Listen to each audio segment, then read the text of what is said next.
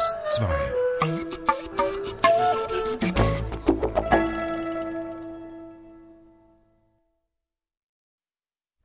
DRS 2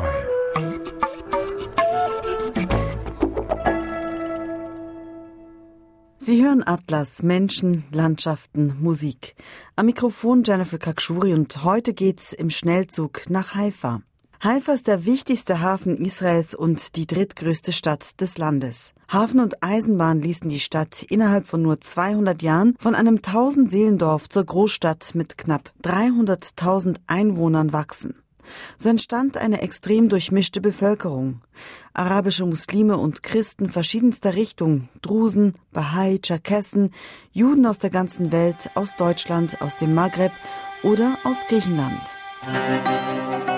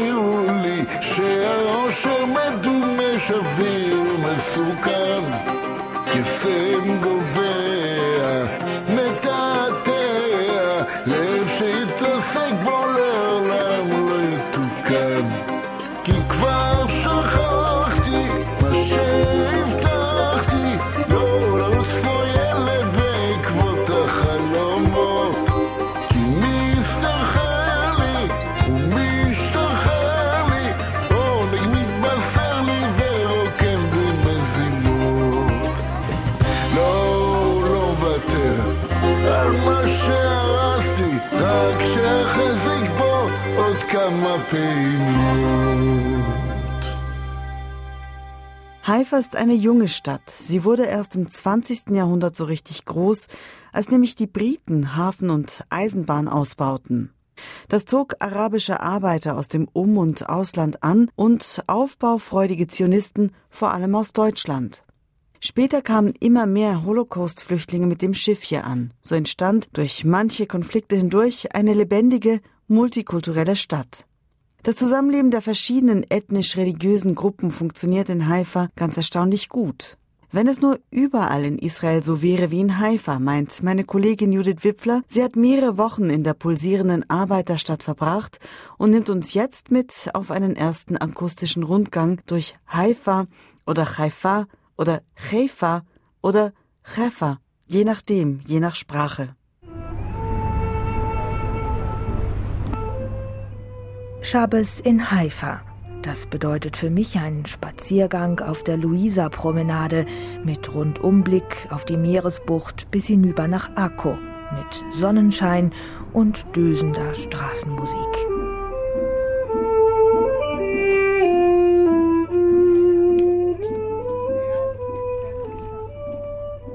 Von der Promenade geht der Blick hinunter auf die kerzengerade Ben-Gurion-Straße.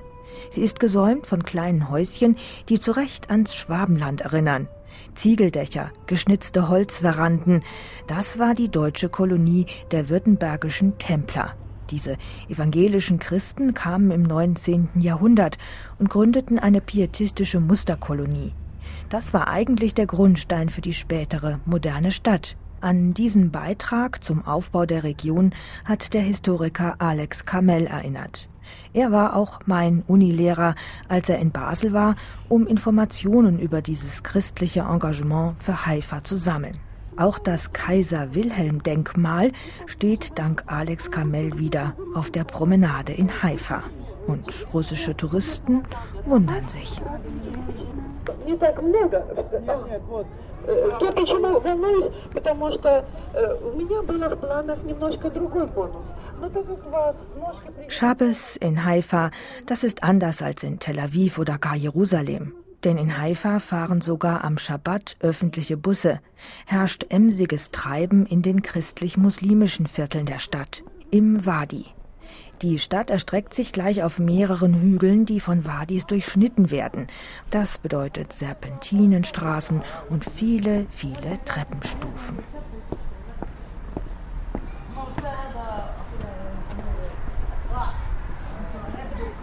Was auch anders ist in Haifa, ist die Art, wie mit der arabischen Vergangenheit mancher Häuser und Viertel umgegangen wird. Hier wohnte jemand vor 1948. So mahnt ein Kunstwerk im Wadi Nisnas. Dieser ganze Wadi-Stadtteil wurde von arabischen Künstlern ausgestaltet. Ein Lyrikweg gibt den vertriebenen Arabern eine Stimme. Die Gedichte im Wadi sind auf Arabisch und Hebräisch aufgehängt. Seit bereits 40 Jahren gibt es hier einen jüdisch-muslimisch-christlichen Quartierverein. Im Dezember feiern sie hier das Chag HaChagim, ein Fest der Feste mit Weihnachtsbäumen und Beleuchtung auf den Straßen. Einzigartig in Israel.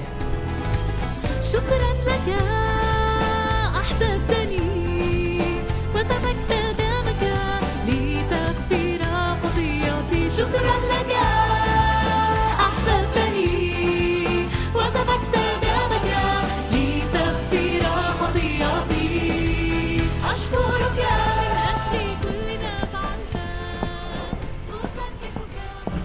Treppen rauf, Treppen runter. Die Topografie Haifas ist manchmal anstrengend, verhindert aber auch eine Totalbebauung, lässt Platz für Grün. Diese Natur wie auch der kilometerlange Strand machen die Stadt für Sportsfreunde attraktiv. Es wird gesurft, geschwommen, gefischt und am Schabbat flitzten besonders viele Kitesurfer übers Meer.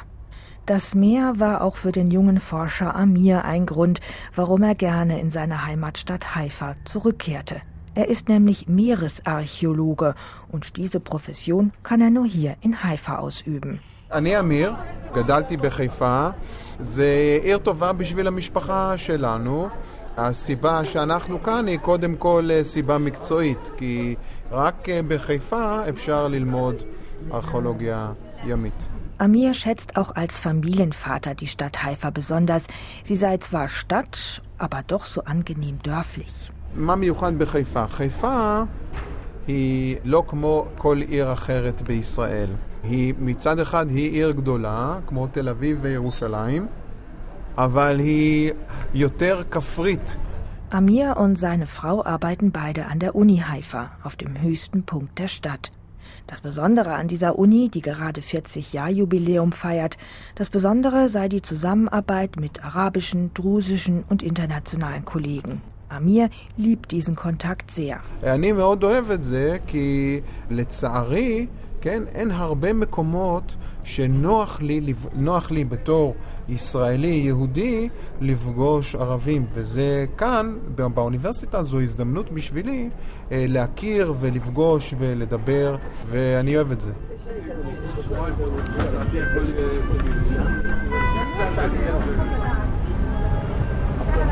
Die Uni Haifa. Ihr Motto lautet Israeliut Meshutefet. Das heißt so viel wie gemeinschaftliche Israelischkeit. Einige monierten, dass dieses Motto nicht auch auf Arabisch auf den Plakaten steht. 40 Prozent der Studierenden hier sind nicht jüdisch. Äußerlich ist ein Unterschied ohnehin kaum auszumachen, denn die allermeisten tragen weder Kippa noch Kopftuch.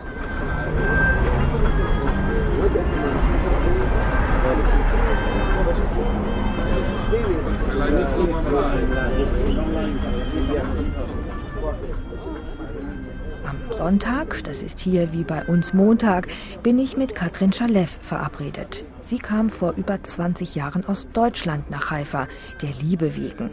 Die ehemalige Profi-Tennisspielerin ist nun dreifache Mutter und arbeitet an der Uni wie auch privat für den deutsch-israelischen Kulturaustausch. Die deutsche Sprache war lange tabu, erlebt jetzt aber eine Renaissance. Katrin möchte dies befördern erzählt sie mir in der Uni-Cafeteria. Als ich eingewandert bin und noch kein Hebräisch sprechen konnte, sobald ich also einen älteren Menschen sah, wusste ich, er spricht Deutsch. Ich konnte ihn fragen.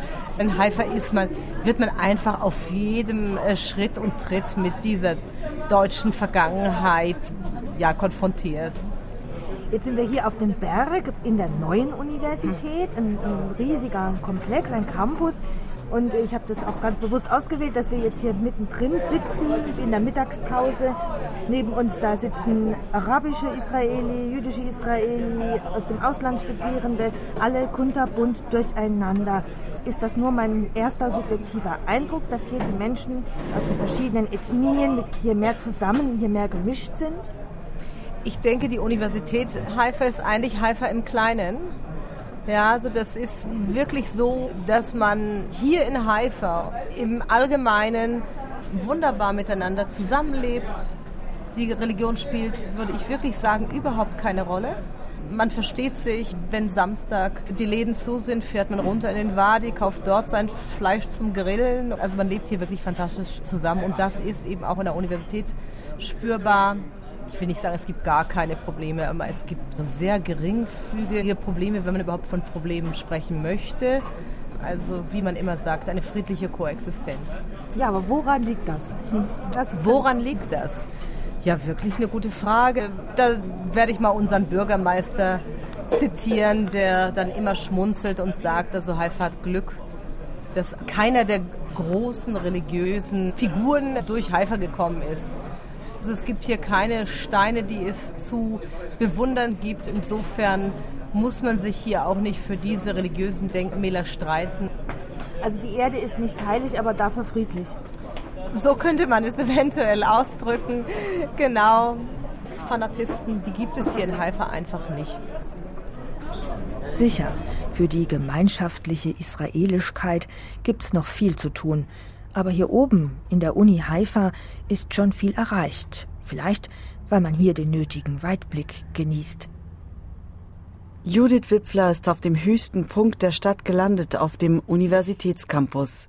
Zum 40-Jahr-Jubiläum der Universität gratuliert auch Shlomo Arzi, einer der prominentesten Sänger Israels und stolzer Alumnus der Uni Haifa. Von ihm hören wir jetzt einen von Israels Greatest Hits, Chosrim Habaita, Heimkehr. Shlomo Arzi singt es hier zusammen mit Alstar Arik Einstein.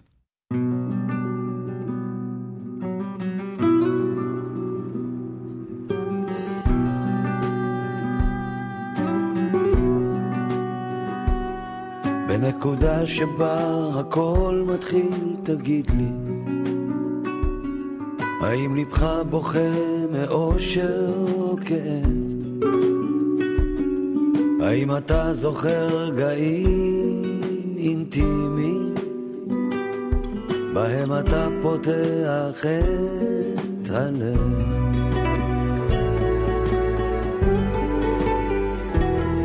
בנקודה שבה הכל ממשיך יש קושי תמיד האמנתי שבאמת יהיה רק טוב. ולפעמים כשהופיע רגע אושר ניסיתי רק לשמור שלא ייעלם בסוף. עומדים על שביל חיים חוזרים הביתה. שנינו נעים בין אהבה לבין בריחה בנסיעות הארוכות הייתי שר לה. האם על מה שבאמת קרה לך?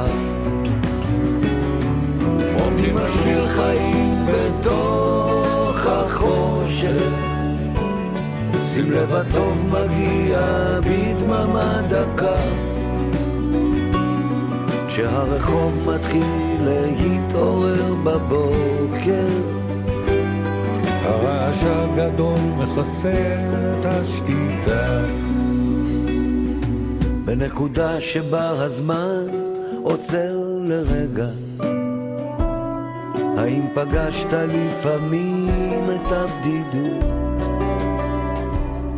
הייתי נעמד לא פעם ומחכה לה, מת להרגיש אצלה האיש הכי אהוב. עומדים על שביל חיים, חוזרים הביתה. שנינו נעים בין אהבה לבין בריחה. בנסיעות הארוכות הייתי שר לה.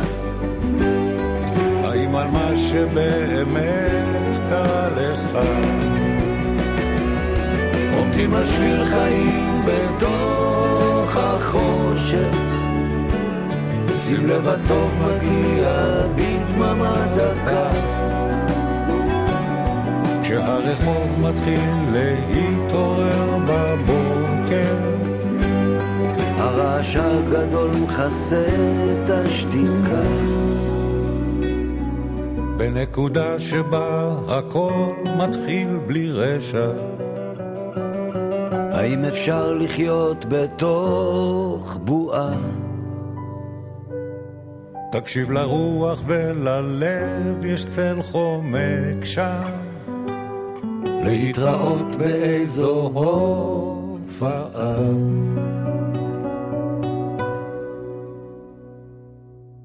Schlomo Arzi und Arik Einstein mit ihrem Heimweh-Heimkehrlied Chosrim Habaita.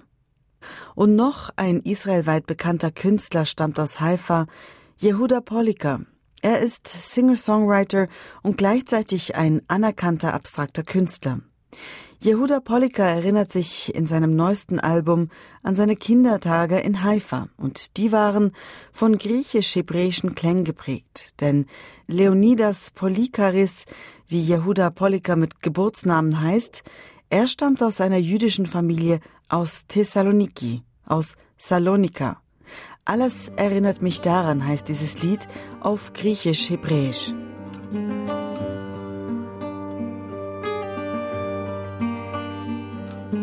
όλα σε θυμίζουν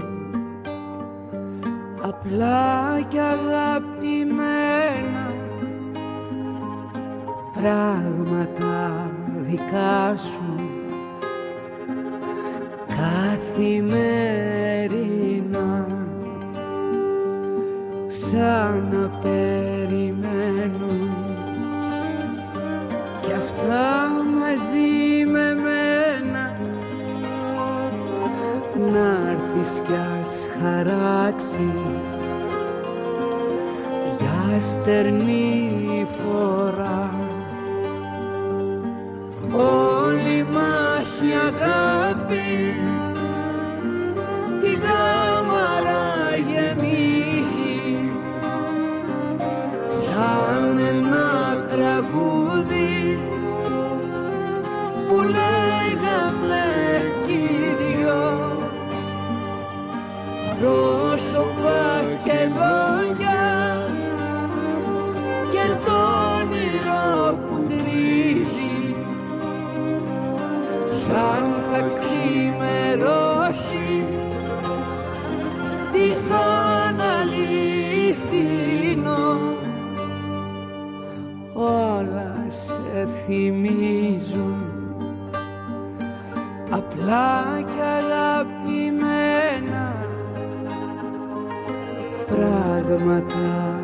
χάσουν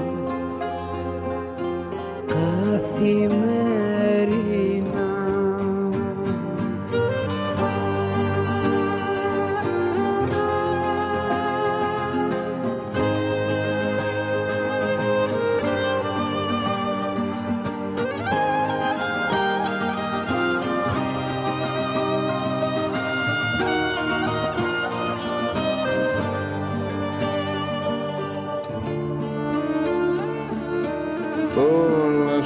σε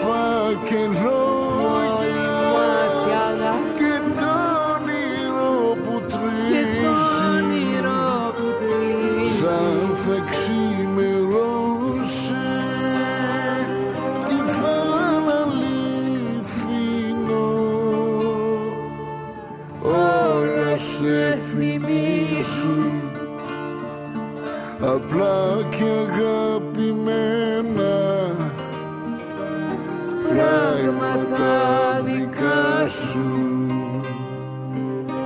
καθημερινά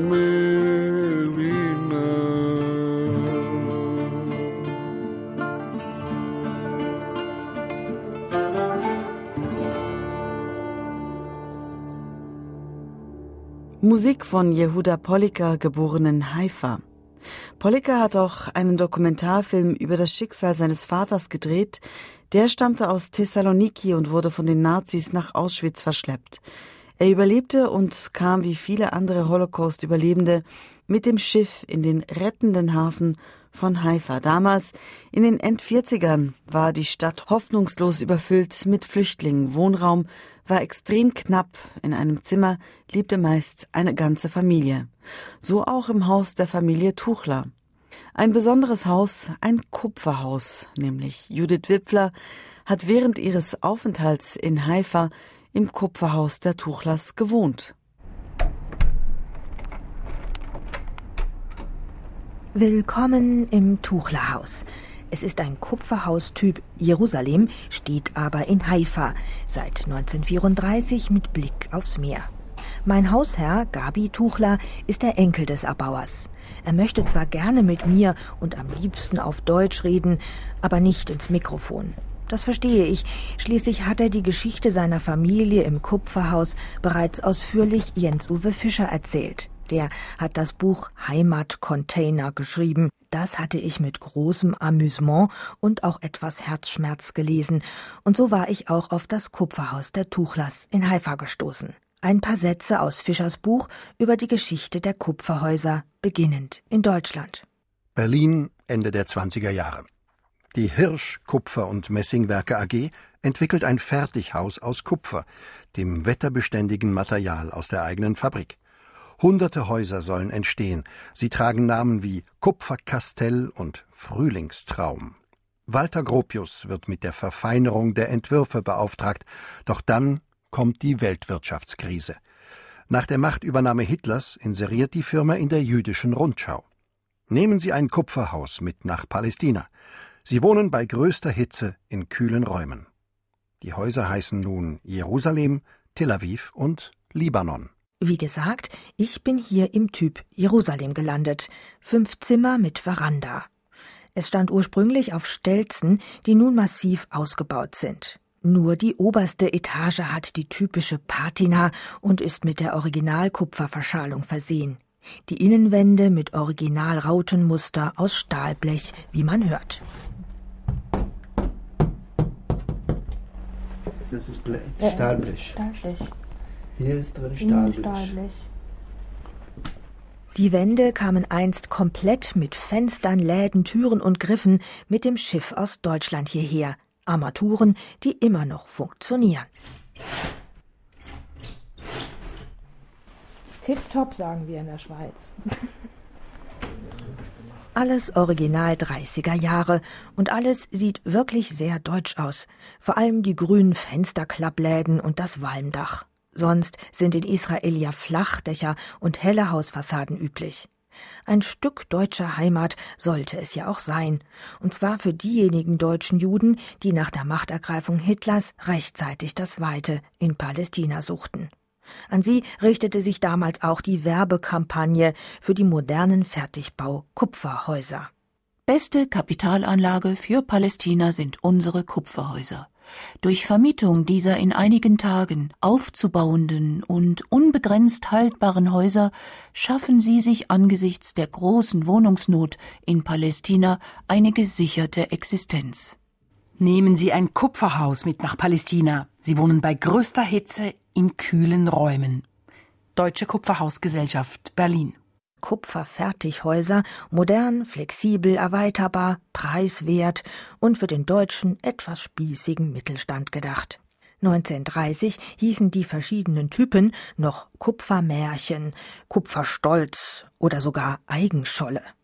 Die Kupferhäuser waren das Resultat niedriger Stahl- und Kupferpreise. Für die Überproduktion suchte man neue Absatzmärkte. Später, mit Beginn der Nazi-Herrschaft, kam man drauf, den jüdischen Auswanderern die gleichen Modelle als Typ Jerusalem, Tel Aviv oder auch Haifa anzubieten. Nehmt Kupferhäuser für Palästina. Zerlegbar in wenigen Tagen aufzustellen. Durch patentierte Isolierung besonders wärmeunempfindlich. Daher stets angenehm kühl, beste Kapitalanlage bei Auswanderung laut Verfügung des Reichswirtschaftsministeriums ohne Anrechnung als Umzugsgut mitzuführen. Als Umzugsgut mitzuführen. Mit diesem Hinweis hat es Folgendes auf sich. Den flüchtenden Juden war es verboten, hohe Geldbeträge aus Deutschland auszuführen, lediglich Umzugsgut. Wer sein Erspartes nun also in ein Kupferhaus steckte, konnte dieses als Umzugsgut ausführen. Eine Regelung, die nur kurz galt, denn bald wurden Kupfer und Stahl für den Deutschen Krieg eingezogen. Großvater Tuchler hatte es aber noch geschafft. Nur mit dem angeblich so unproblematischen und raschen Aufbau des Typs Jerusalem harzte es gewaltig. Großvater Tuchler reklamiert vergeblich. Zudem kämpfte er mit den Sicherheitsauflagen, bestimmt von der britischen Mandatsmacht in damals Palästina. Die Briten zockten die Flüchtlinge auch beim Zoll ab. Zwölf Prozent Zoll mussten die Immigranten für ihren Kupfertraum berappen. Finanziell und praktisch hatte sich das alles doch nicht so gelohnt wie von der Werbung versprochen. Aber als es dann endlich fertig war, blickt Großvater Tuchler optimistisch vom Berg Karmel aufs Meer und schreibt Der Karmel ist einer der schönsten und gesündesten Punkte Palästinas. Es sind bereits viele Breslauer und Schlesier hier. Hier oben auf dem Berge ist direkt eine schlesische Kolonie. Hier ist es sehr schön. Vor uns das Meer und die grüne Landschaft, hinter uns und um uns überall die Berge und tief unten der Hafen und die malerisch gelegene Stadt Haifa. Überhaupt, das ganze Land ist sehr schön. Und dort, wo die Juden sind, besteht schon ein schöner Wohnungsbau, insbesondere in hygienischer Hinsicht. Hygiene und Modernität deutsche Qualität. Diesem Anspruch genügten die Fertigbauhäuser. Trotzdem wurden einige Kupferhäuser kaum in Haifa angekommen, auch schon wieder eingeschmolzen. Der Kupferpreis war nämlich attraktiv gestiegen.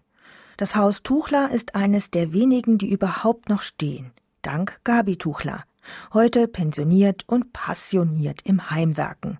Er brachte das Anwesen wieder in Schuss, nachdem es in den 50ern total verwohnt worden war. In jedem der fünf Zimmer hauste damals je eine Flüchtlingsfamilie. Für Gabi war das Haus Heimat. Im Schlafzimmer das gleiche.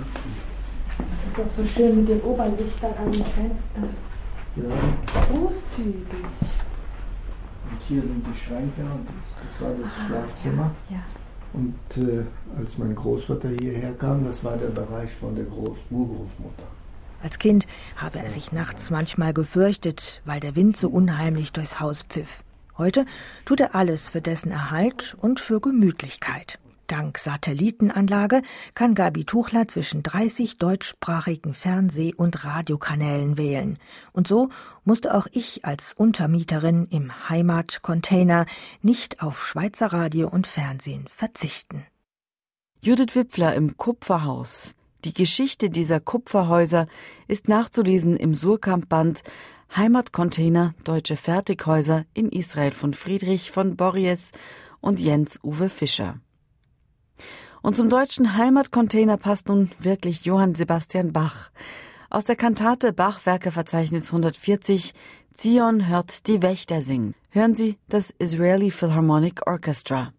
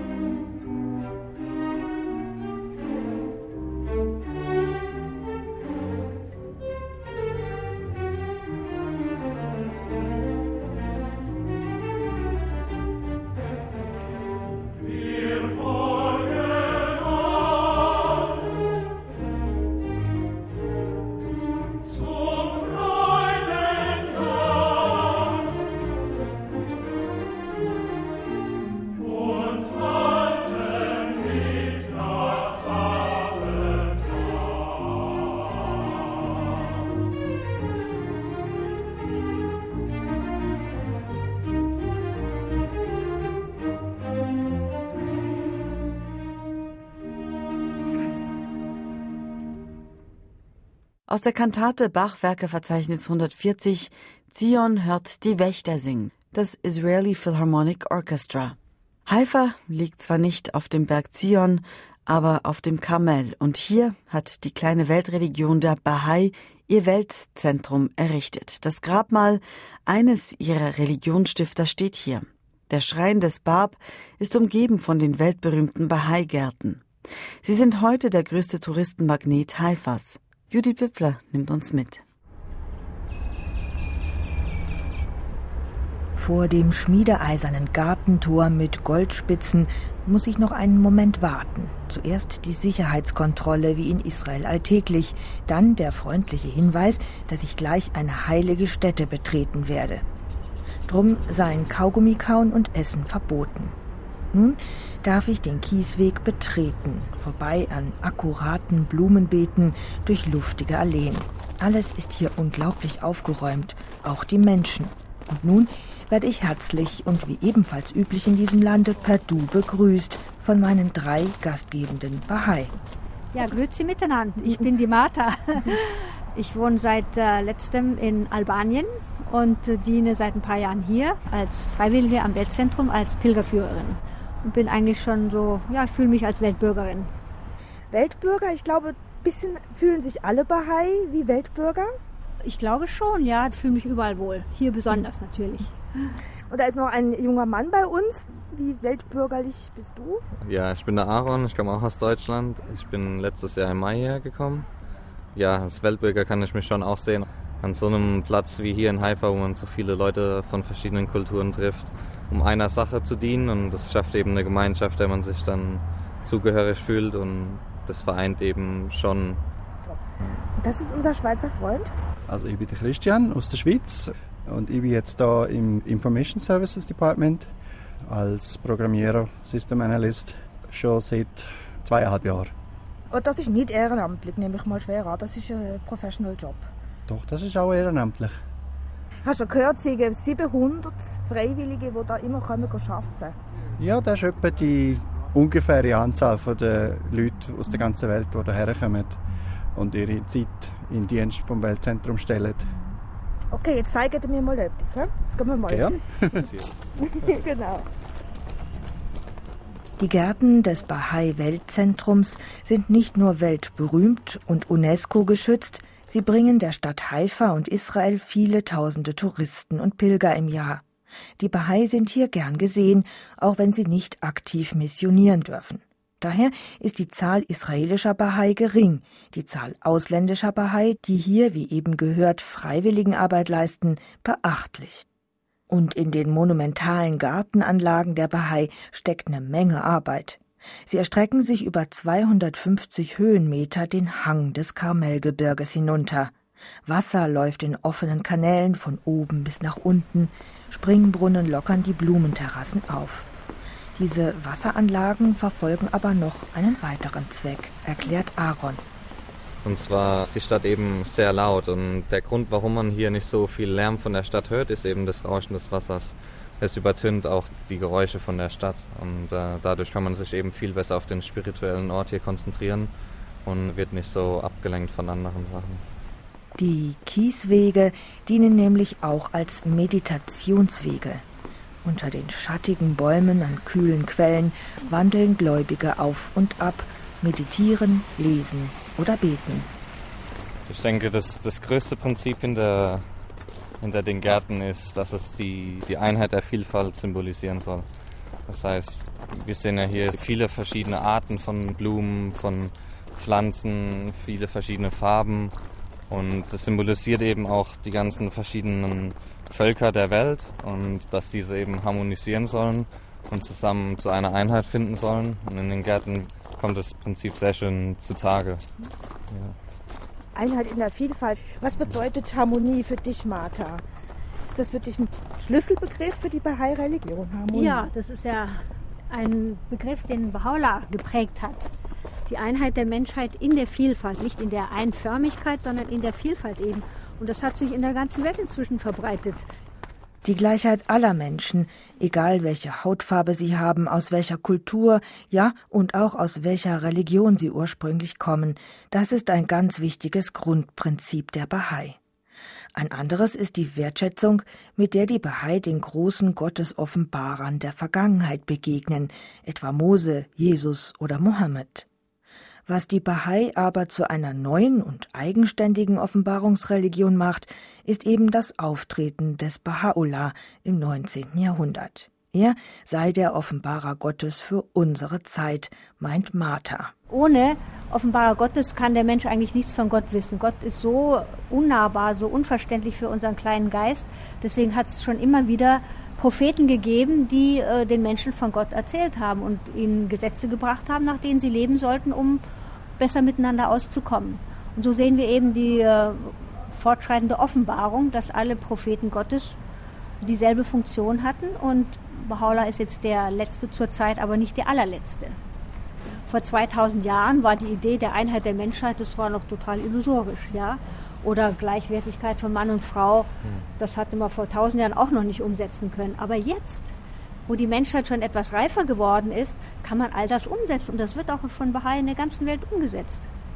Glaubt ihr so an einen Fortschritt der Menschheit? Na klar. Absolut. Das ist eine von den Botschaften, die für viele Leute und auch für mich extrem attraktiv ist. Die Sicht auf die Welt ist eher positiv eingestellt. Im Gegensatz zu was man heute viel in den Medien liest, wo halt das Zukunftsbild von vielen Leuten relativ negativ und ja, düster gezeichnet wird. Und das ist mir komplett fremd. Der Aaron nickt, der junge Bahai. Ja. Wenn man von Weltfrieden hört, dann kommt es einem sehr naiv vor, weil man eben, wenn man in die Welt rausschaut, dann, dann ist der Weltfrieden scheint so weit entfernt und wir kriegen es im Moment noch nicht mal hin, dass man alle Kulturen in einem Land zusammen vereint.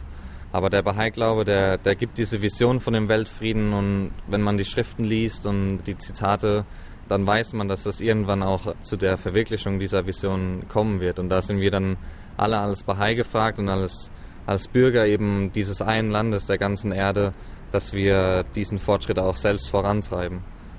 Baha'u'llah sagt auch, dass Weltfrieden nicht nur möglich, sondern unausweichlich ist. Ja.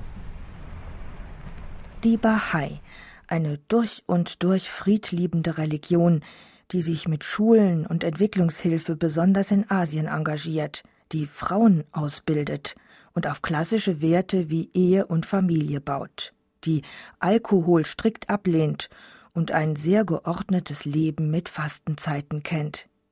Gerade die Entstehungsnähe zum Islam ist aber auch ihr Problem. In islamischen Ländern werden keine Religionen akzeptiert, die nach dem Islam entstanden sind.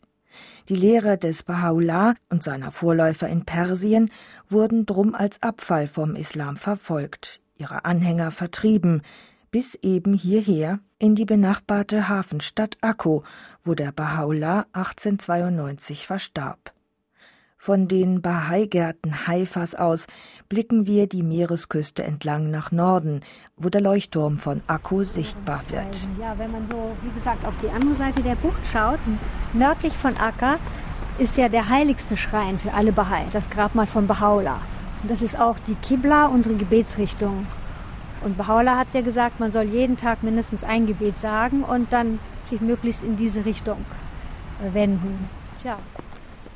Und vor dem zweitwichtigsten Heiligtum stehen wir jetzt, vor dem Schrein des Bab, dem Mausoleum des Vorläufers des Baha'u'llah.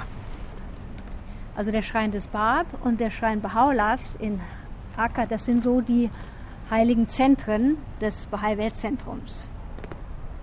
Für Martha, Christian und Aaron ist es kein Zufall, dass es ihre Religionsgründer im 19. Jahrhundert hierher zum Karmel geführt hat. Einen Berg, der ja auch Juden, Christen und Muslimen heilig ist. Ja, am, am Berg Gottes, ja. Ein Spaziergang durch die Bahai-Gärten in Haifa. Wenn Sie mehr von den Bahai wissen oder sehen wollen, Buchtipps zu Haifa und Fotos von den Reportageorten dieser Atlas-Ausgabe, dann klicken Sie doch rein bei uns auf drs2.ch. Dort haben wir eine Fotogalerie und eine Bücherliste für Sie erstellt. Auf drs2.ch können Sie Atlas auch nachhören. Aber jetzt geht's auf den Schnellzug nach Haifa.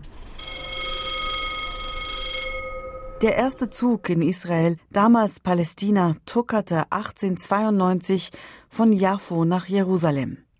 1905 war Haifa an der Reihe. Da eröffnete der Sultan feierlich den ersten Bahnhof Haifas und damit eine Anschlussstrecke an die Hedjasbahn. Die Hedjasbahn war für muslimische Pilger gedacht, die damit von Damaskus bis nach Mekka reisen sollten.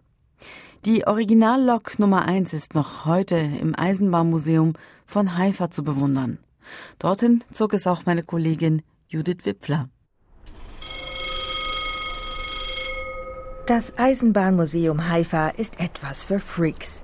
Hier wird so ziemlich alles ausgestellt, was es aus gut 100 Jahren Eisenbahngeschichte zu sehen gibt.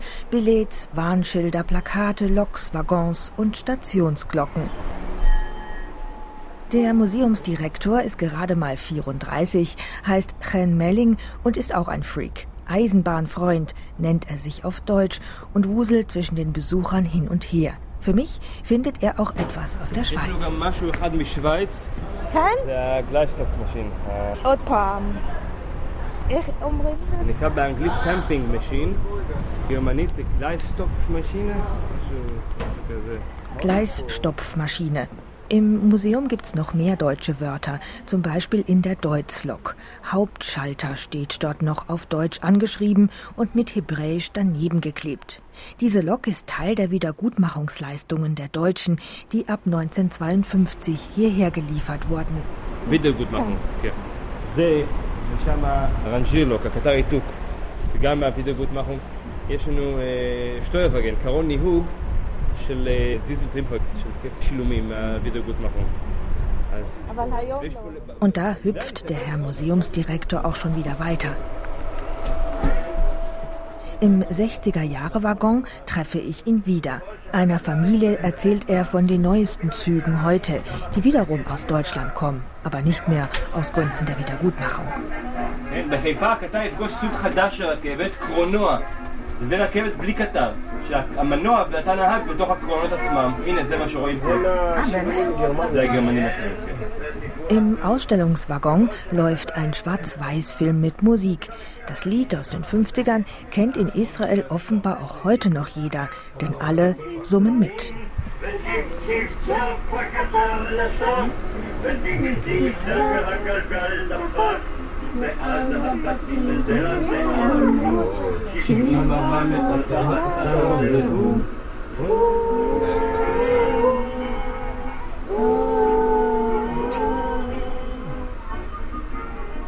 Nostalgie pur.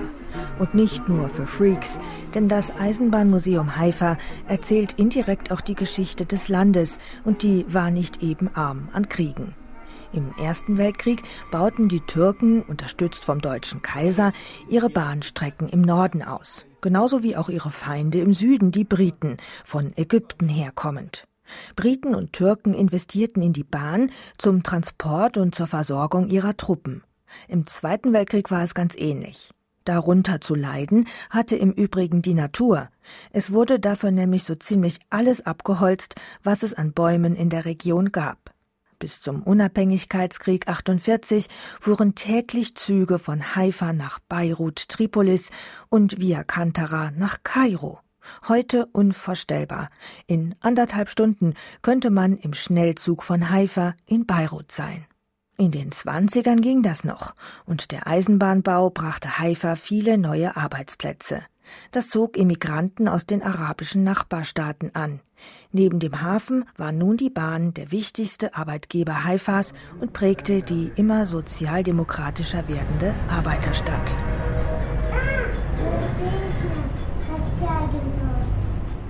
Nach dem Unabhängigkeitskrieg 48 war die Hochzeit der Eisenbahn erst einmal vorbei. Durch die neuen Grenzen, feindliche Grenzen, waren einige der alten Streckenführungen nicht mehr möglich. Einige Bahnhöfe wurden nutzlos, Streckenteile endeten im Nirgendwo oder waren vom Hauptnetz abgeschnitten. Mein Eisenbahnfreund, der Museumsdirektor Chen, bedauert bis heute, wie die Grenzziehungen die Bahnstrecken zerstörten. אז זה נשאר סוריה וזה לבנון. אז כל סוריה זה אחד, וכל לבנון זה שני, וירדן זה עוד משהו אחר שלו.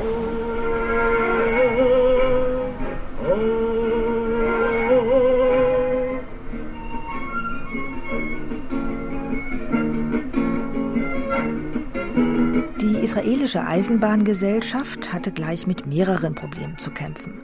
Kein zusammenhängendes Streckennetz, verschiedene Spurweiten. Die Hedjazbahn der Türken war ja Schmalspur und die Linien der Briten Normalspur. Außerdem fehlten Fachleute. Die arabischen Eisenbahner waren geflüchtet und die Briten wollte man ja loswerden. Der Unterhalt der Wüstenstrecken war ohnehin schwierig. Immer wieder versandeten Gleise, auch am Meer, oder wurden überflutet. Ende der 60er interessierte sich der Staat kaum mehr für die Eisenbahn. Wer wollte auch schon bei über 40 Grad in nicht klimatisierten Wagen fahren? Na, und mit der Pünktlichkeit, wie dieses Lied sie besingt, war es freilich auch nichts. אבל מה אתם חושבים? מישהו מהנוסעים התעניין בקטר? איפה? הנוסעים? מה הנוסעים יודעים על מספר 70-414? אכפת להם? העיקר שיגיעו בזמן? Anstatt in die Bahn investierte Israel ins Busnetz, baute Busbahnhöfe. Erst seit den 90er Jahren erlebt die israelische Bahn eine Renaissance. Die wird auch im Museum mit PR-Filmen beworben.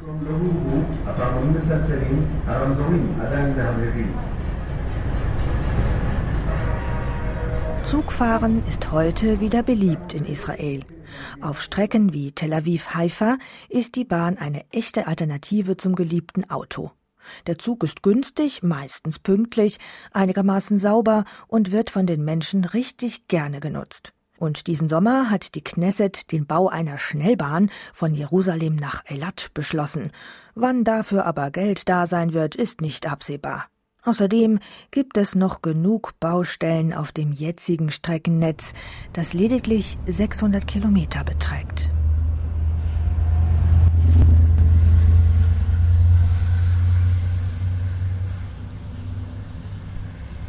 Eine kleine Geschichte der israelischen Eisenbahn erzählt von Judith Wipfler.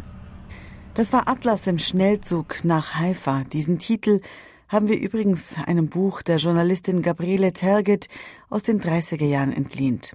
Diesen und andere Buchhinweise wie auch Fotos aus Haifa hat Judith Wipfler für Sie im Internet parat gelegt. Schauen und hören Sie rein auf drs2.ch unter der Rubrik Atlas. Mein Name ist Jennifer Kakshuri, Moderation und Redaktion. Haifa, die weltoffene, lebenswerte Großstadt, multikulturell und vielleicht ein Modell für ein friedliches Zusammenleben von jüdischen und arabischen Israeli. Eine Sängerin, die den Mix von orientalischer und jüdischer Kultur par excellence repräsentiert, ist Rita. Rita wurde in Teheran geboren und auf ihrem neuesten Album singt sie auch wieder auf Persisch. Rita gilt als populärste Sängerin Israels. Sie werden gleich merken, warum.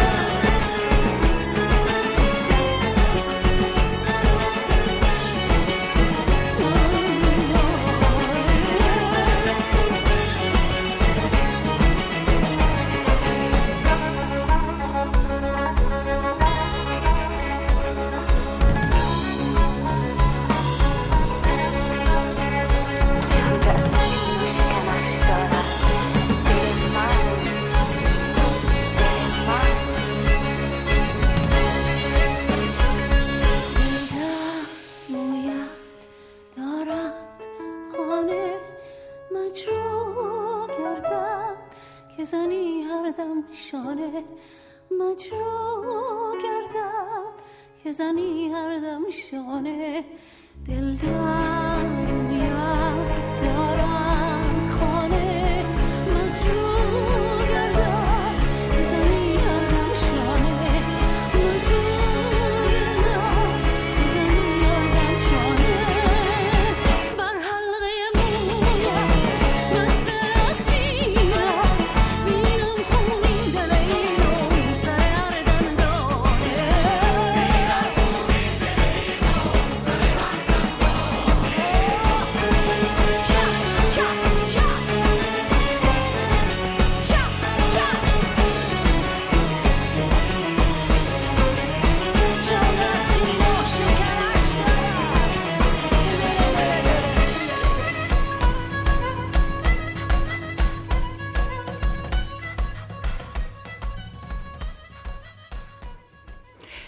Jetzt ist es drei Minuten. Erfahren Sie mehr über unsere Sendungen unter drs2.ch.